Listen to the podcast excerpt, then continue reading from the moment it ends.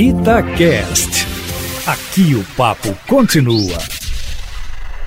Pois é, Júnior, cadê o presidente Bolsonaro da última terça-feira? Sumiu. O que estamos vendo agora é o presidente Bolsonaro do ódio, da intransigência, da ameaça, como fez ontem em entrevista à Jovem Pan, ao admitir que não vai exonerar o seu ministro da Saúde, Henrique Mandetta, porque, abre aspas, estamos no meio da guerra, fecha aspas, para admitir na sequência que o seu mais eficiente ministro, em algum momento, teria, palavras dele, extrapolado, sabendo que há uma hierarquia. Olha, é inacreditável. Vale repetir o que disse Bolsonaro, abre aspas. O Mandetta já sabe que a gente está se bicando há algum tempo. Já sabe disso. Eu não pretendo demiti-lo no meio da guerra. Não pretendo. Agora, continua o presidente. Ele é uma pessoa que em algum momento ele extrapolou. Continua as aspas. Ele sabe que tem uma hierarquia entre nós. E eu sempre respeitei todos os meus ministros. Fecha aspas.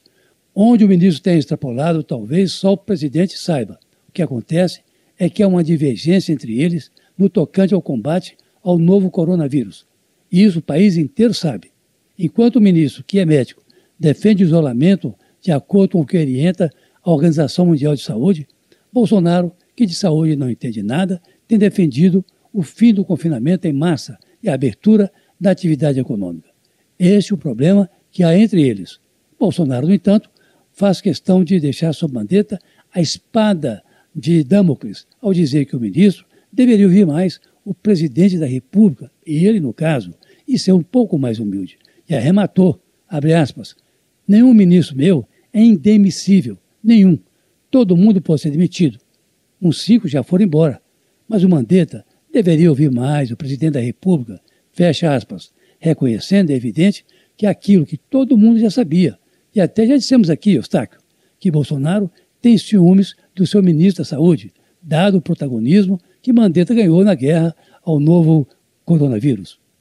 Mas a estrela de Bolsonaro começou, vamos dizer assim, a brilhar já na pá da manhã, quando ele foi abordado ali no cercadinho do Alvorada pela claque que o espera para uma selfie, uma palavra. Aliás, aquele cercadinho precisa ser desfeito por atentar contra a saúde pública, porque as pessoas se amontou umas nas outras logo no meio de uma epidemia dessas, quando uma suposta professora, pelo menos ela se identificou como professora particular, tomou a frente do grupo e fez o discurso que em qualquer lugar seria uma réplica do que diria Bolsonaro, criticando os governadores que estão do lado oposto do presidente e até pedindo a Bolsonaro, vejam só, que colocasse o exército nas ruas, coisa que Bolsonaro colocou nas redes sociais na íntegra. Isso tudo, Júnior e Eustáquio, no dia que o Brasil conta 326 mortos, tem 8 mil casos confirmados de infecção pelo coronavírus e o mundo contabiliza um milhão de portadores do vírus da morte.